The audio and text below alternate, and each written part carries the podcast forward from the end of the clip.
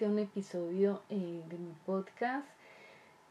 Pues bien, el tema de hoy para dar continuidad a los temas que hemos venido eh, hablando en estas últimas semanas es el apego huidizo evitativo de nuestros niños y niñas y cómo se va formando. Pues bien, en este apego huidizo evitativo, el niño tiende a ignorar o esquivar a su madre o a su cuidador, evitando el contacto físico o evitando la mirada. Y el niño o la niña muestra mayor ansiedad o igual comportamiento ante los padres que ante una figura de, extraños. Muchas veces eh, manifiestan, digamos que, una impresión de indiferencia o de frialdad. ¿Por qué? Porque los niños parecen intentar vivir su propia vida y esa propia vida de ellos emocional. ¿Qué significa esto?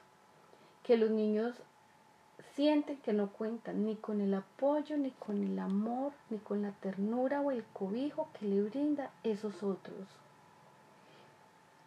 O sea que hay una tendencia de ese niño a una autosuficiencia, porque hay una ausencia casi total, digamos, de expresiones de miedo, de malestar, de rabia.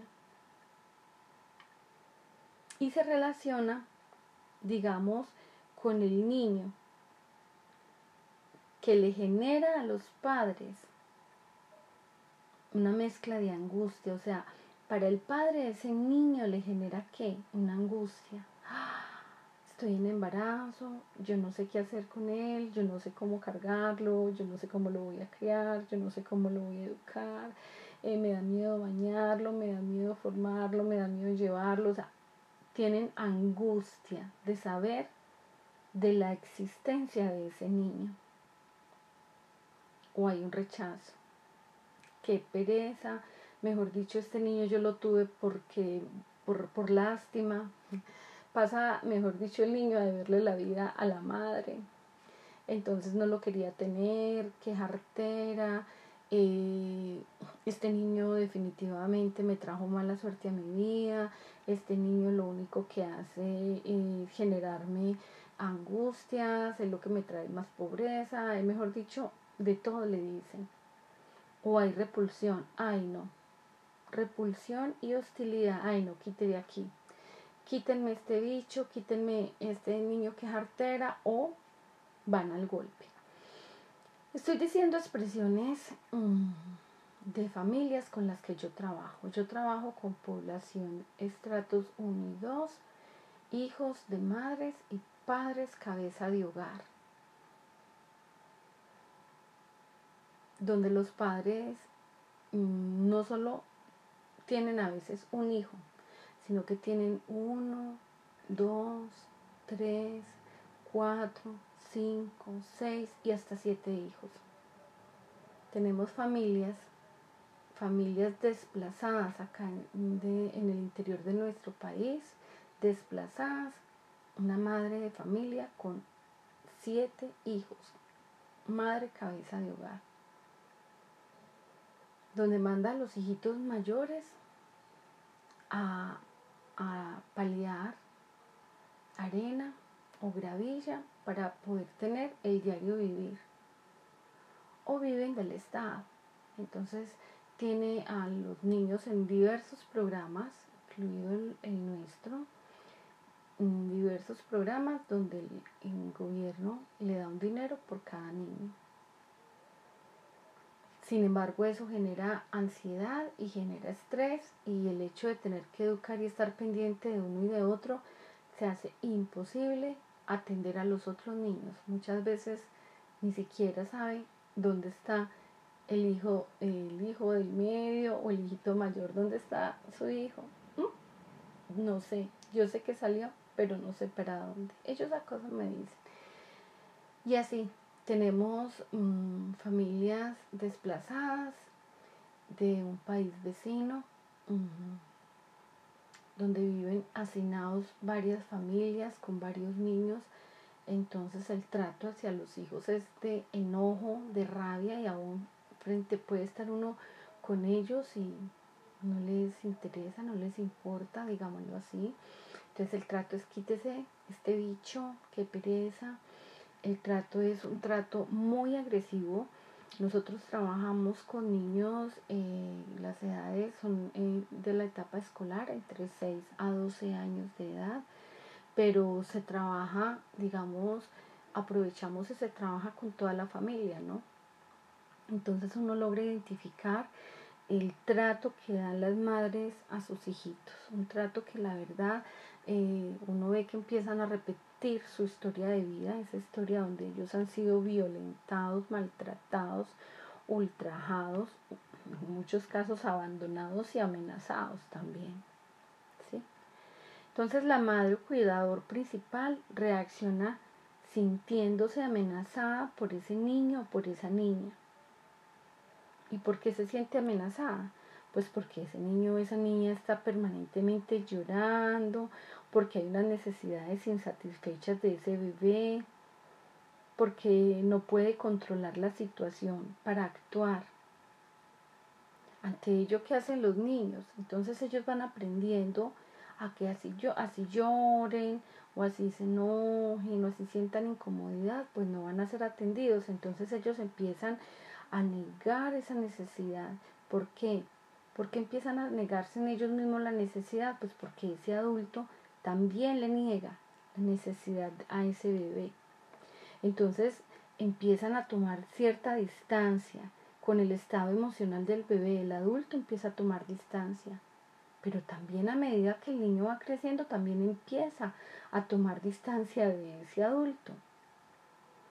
Pero primero, antes de que el niño tome una distancia, es porque el adulto ha tomado distancia. Y una distancia que para el niño es bastante dolorosa.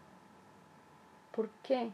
Porque empiezan a, a, forzar o a modificar ese estado emocional de ese bebé, de ese niño, distorsionándole a ese niño o a esa niña esos sentimientos, y ellos empiezan a qué? Pues a darle su propia lectura. Y cuando hablamos que ese niño o esa niña da su propia lectura, es porque el niño no comprende, el niño no va a entender que es que su mamá es una madre eh, cabeza de hogar que tiene siete hijos y no sabe cómo mantenerlos. O está preocupada, o ha sido maltratada o violentada también por sus padres.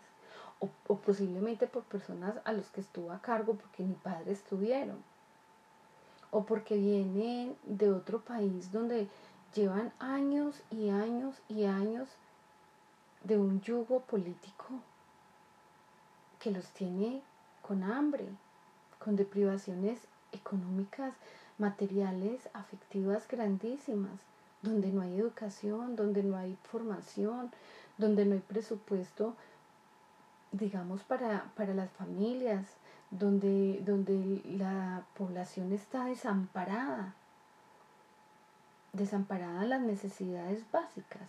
El niño no es capaz de hacer esa lectura como la hacemos nosotros los adultos. Pues como el niño no hace esa, esa lectura, pues lo lleva a nivel inconsciente de otra, de otra forma. ¿Por qué? Porque el niño empieza a identificar que hay una falta de disponibilidad de los cuidadores o, o de esa mamá que hace que ese niño asuma que no puede contar con ellos. Y cuando empezamos realmente a mirar la reacción de muchas madres, muchos padres muchos cuidadores, efectivamente el niño no cuenta con el apoyo de estos adultos. Los tienen de cualquier manera. ¿Cuántos niños no hay malnutridos, descuidados, que no los alimentan bien, que no los asean bien, que no los bañan, que no reciben una caricia, una palabra de amor? que no hay un juego con ellos. No son tenidos en cuenta, son mirados como animalitos. Y esto a ellos les provoca sufrimiento, mucho sufrimiento. Esta falta de afecto y cuidado se puede dar, digamos, por, por diversas razones en el adulto, sí, muchas, pero el niño no entiende. muchas veces hay, hay muerte de un familiar.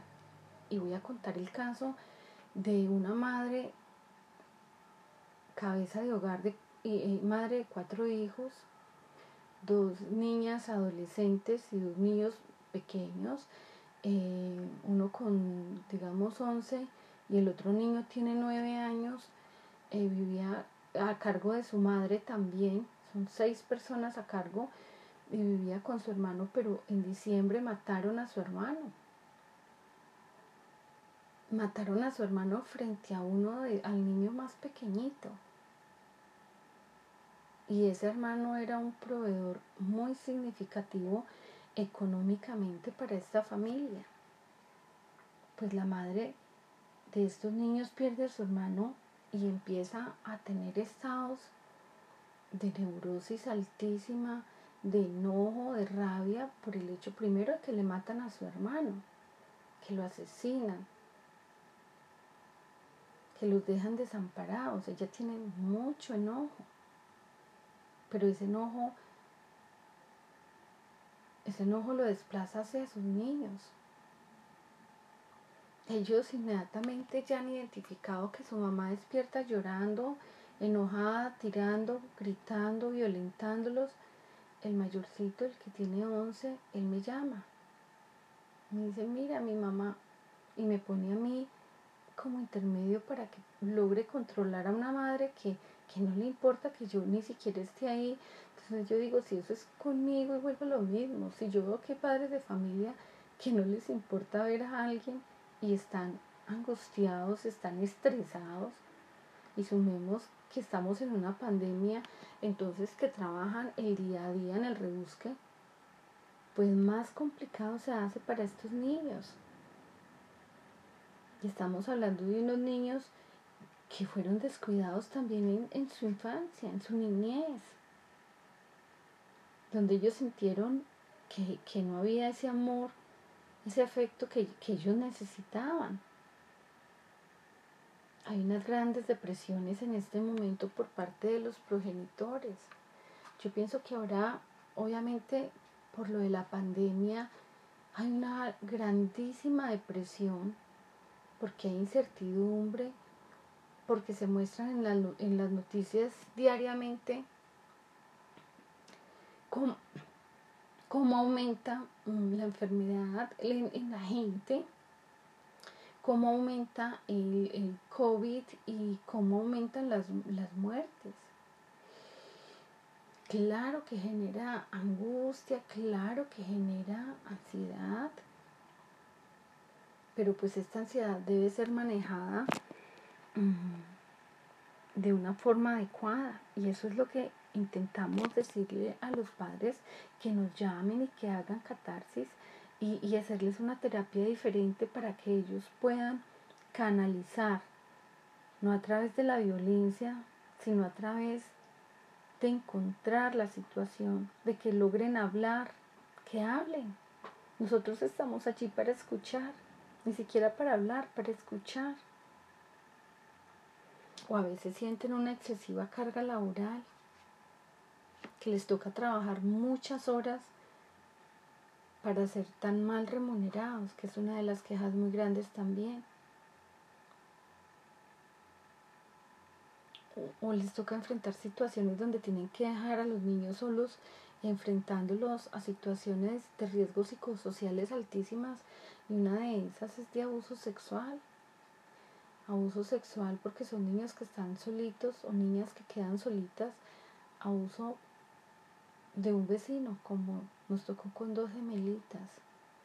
Porque viven en un sitio que es como un vecindario.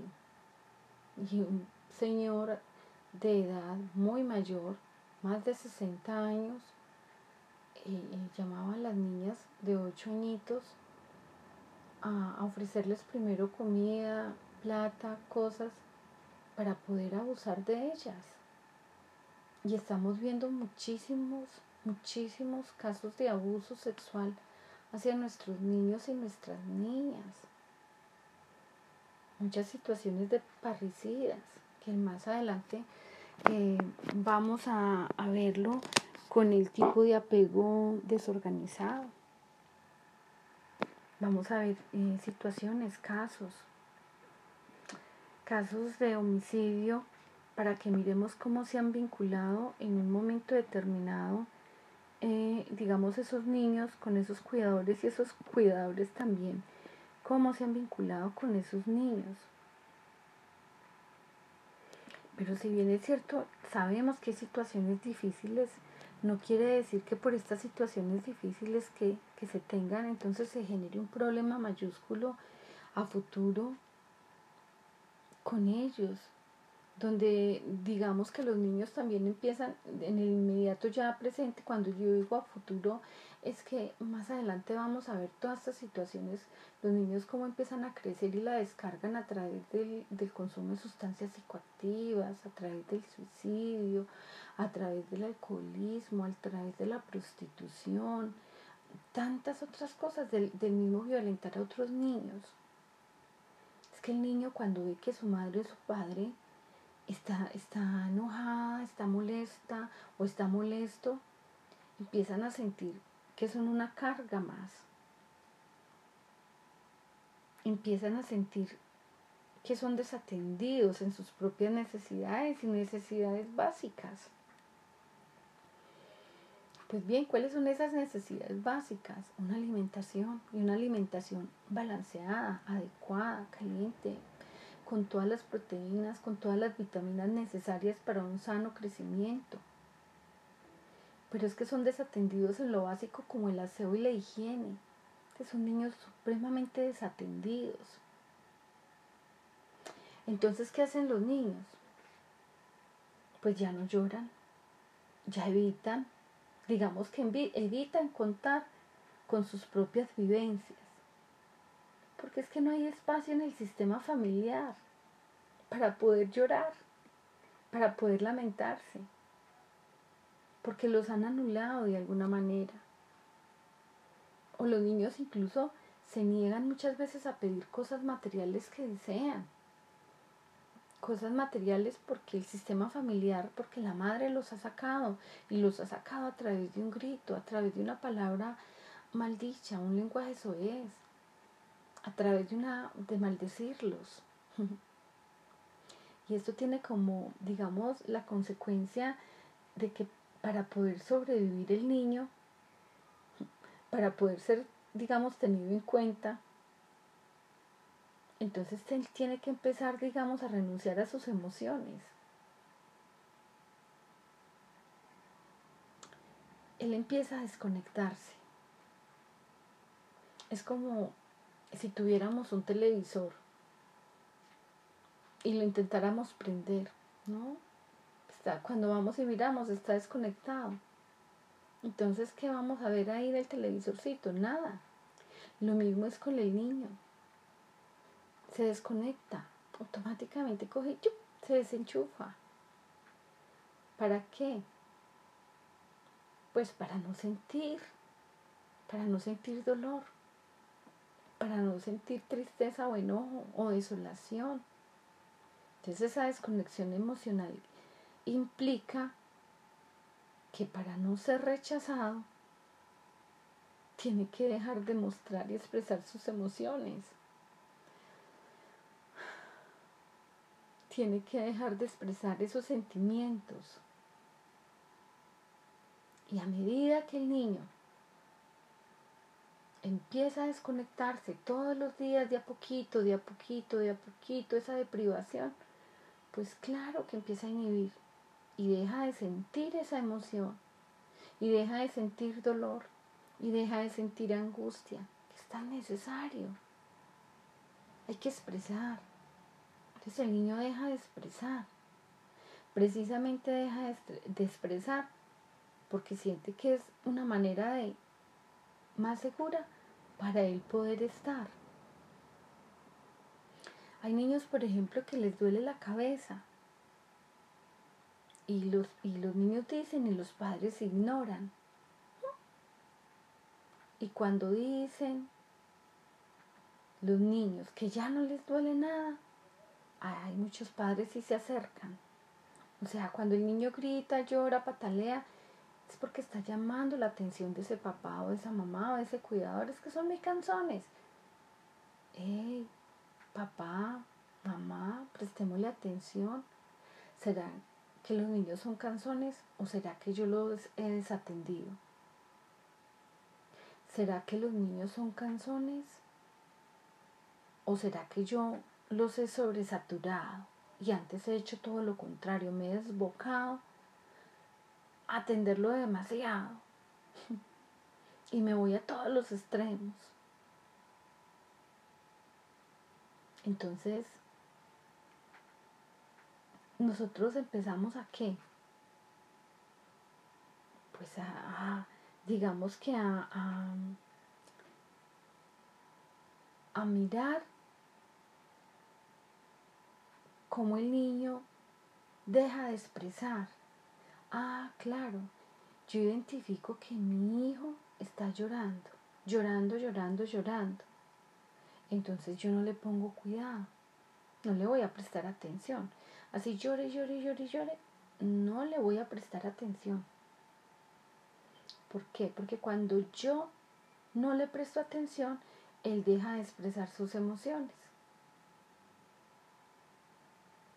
¿Qué significa? Que yo al niño le tengo que expresar en el, en el apego seguro. Mira, vamos, los niños expresan llanto, rabia, enojo, ira también pero de una forma adecuada va y se les pregunta, hey, mira, y se les dice, yo en este momento no voy a conversar contigo porque estás molesto o estás enojado o estás llorando, o yo también estoy molesta.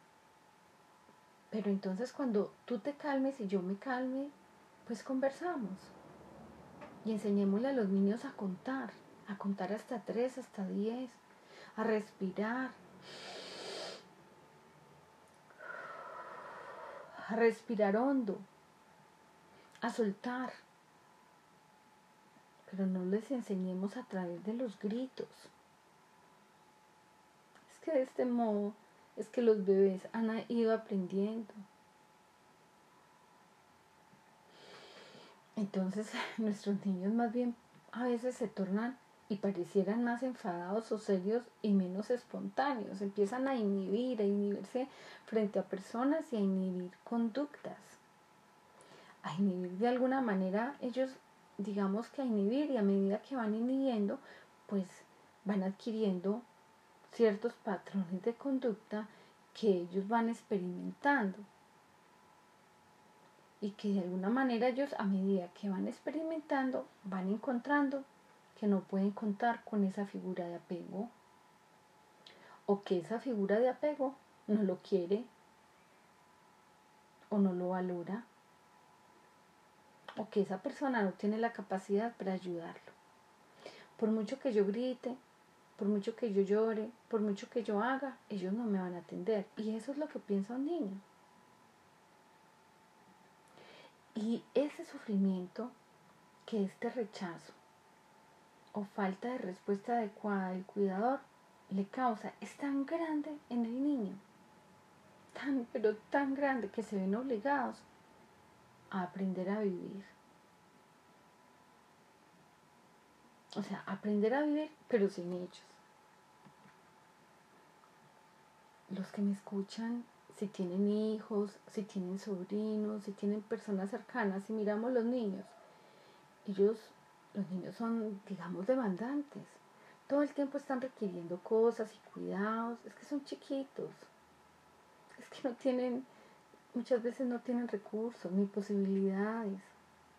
Imagínense estos niños que son tan a la deriva y tan solitos. y niños que les toca desde tan pequeñitos empezar a aprender a no expresar. Y digamos que cuando ellos no saben expresar, pues ellos no entienden tampoco las emociones de los demás. Ellos no, uno como adulto no dice, ah, pues es que está enojado, este está enojado, no, déjemelo quieto porque la verdad, si le hablo y es lo que hacemos con las madres, esta está muy, está furiosa. Así fue la semana pasada con, este niño que, que llamó vía WhatsApp con cámara para que lo protegiéramos, que tocó? Era lo mínimo, era mirarla y, y, escucharla. porque cuando hablábamos ella más se enojaba y más atentaba contra los niños. Entonces toca hacer qué? Un silencio, pero hay una interpretación y sabemos interpretarlo, los niños no. Los niños no entienden cómo esos adultos eh, eh, manejan esas emociones. Entonces ellos empiezan a evitar ese contacto emocional. Para ellos eso es frustrante. Y digamos que a medida que van creciendo, empiezan a formar una, una especie de coraza insensible que los lleva a temer y a rechazar esa intimidad y a comportarse como si nada les importara, nada. Especialmente todo lo que tiene que ver desde el punto de vista afectivo. O sea, los niños han aprendido a evitar esas relaciones íntimas, han aprendido a tener pocas manifestaciones de cariño, que sean espontáneas y relajadas. Entonces, ¿cuántas veces no vemos en la escuela niños absolutamente retraídos, que no hablan, que no dicen, tristes, que al final, como salida, buscan el suicidio o lastimar a otros. Digamos que estos niños empiezan a carecer de ese código de la intimidad y por tanto de esa conexión íntima con los cuidadores, de esa conexión íntima con la mamá. Entonces empiezan a tener unas serias, pero serias dificultades para relacionarse con, digamos más adelante, cuando vaya creciendo, y con educadoras, con amigas, con amigos, incluso con la mamá, con la familia para vincularse de forma amable y de forma afectiva. Entonces, mm, son niños que van creciendo y que rara vez se les ve protestando. Muy rara vez. Puesto que han aprendido que esa protesta o esa llamada de atención mm, no tiene ninguna respuesta. No sirve de nada. De nada. Entonces, empiezan a qué? A comportarse con indiferencia, con mucha indiferencia. E incluso pueden empezar a rechazar caricias de otras personas. En, su etapa adulta, empecemos a imaginarnos estos niños en su etapa adulta. Cuando empiecen a, a encontrar personas muy afectuosas y muy cariñosas, ¿qué puede suceder con estos niños han aprendido a ser indiferentes frente al otro. Pues bien, los menores, digamos, mm, evitativos, eh, para ellos construyen, van construyendo como una aparente, y voy a ponerlo entre comillas, aparente autonomía, porque no es tal autonomía aprendida de una forma sana, saludable, donde el niño ha recibido una orientación y un acompañamiento de un adulto que le dice, ven, haz esto así, deja esto así, y donde no hay un sentimiento de dolor, ni de angustia, ni de soledad por sentirse solito o porque se sienta solita, sino que, digamos, esa, mm, entre comillas, autonomía, es, algo impuesto.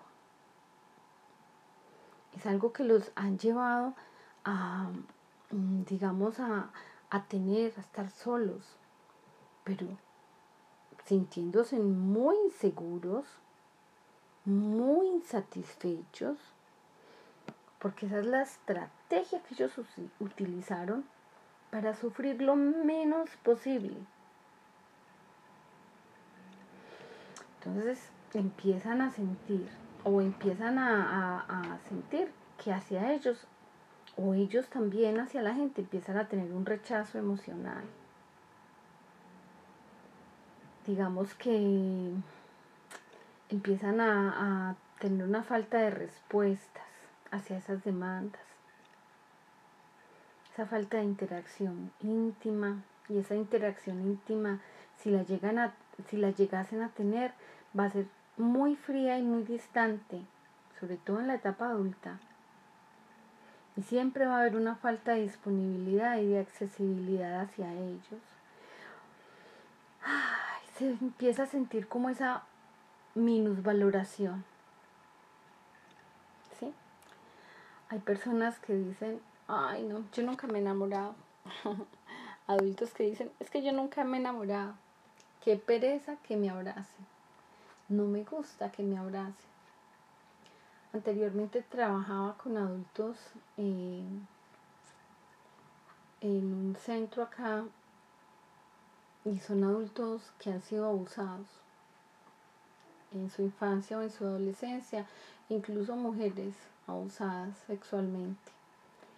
Y hay algo que para ellos es muy difícil y es que, claro, van creando una barrera, entonces dicen, a mí no me gusta que me toquen, me fastidia y me molesta que me toquen, que no me toquen ni siquiera un cabello, porque me da asco. Claro, utilizan esa parte emocional, entonces se les empieza a ellos a dificultar bastante la relación con ese otro porque no se quieren sentir heridos, porque no se quieren sentir lastimados. Entonces, ¿qué pasa cuando ese niño se vuelve inaccesible, cuando ese niño se vuelve indiferente? Pues vamos a empezar a tener adultos desconectados con unas represiones grandísimas emocionales, con una falta de sensación de independencia, eh, que no se van a, digamos, a permitir mostrarse eh, mm, amorosos, cariñosos, van a empezar a tener un bajo control sobre ellos mismos, perdiendo toda regulación.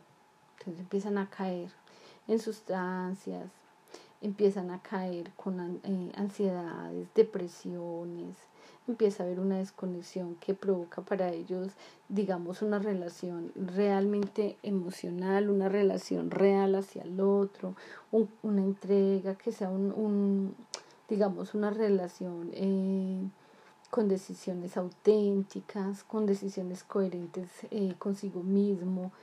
Eh, no, va a ser todo lo contrario. Van a sentirse vulnerados, van a vulnerar, mm, van a haber carencias, todas estas demandas. Esto es lo que trae, eh, digamos, ese apego inseguro, huidizo y al cual hay que prestarle muchísima atención. Mucha atención porque las personas cuando llegan a esa etapa adulta no van a ser capaces de entregarse de forma real, auténtica, gratificante, bonita, eh, sino que se les va a, se les va a dar mucha dificultad tener relaciones reales. Va, vamos a tener muchas relaciones de muchas separaciones, muchas situaciones en familia de conflicto, de desamor, de enojo, de violencia. Eh, la invitación el día de hoy es a revisar muy bien qué tipo de apego he tenido yo a lo largo de todos estos años. Muchísimas gracias y les deseo un buen día.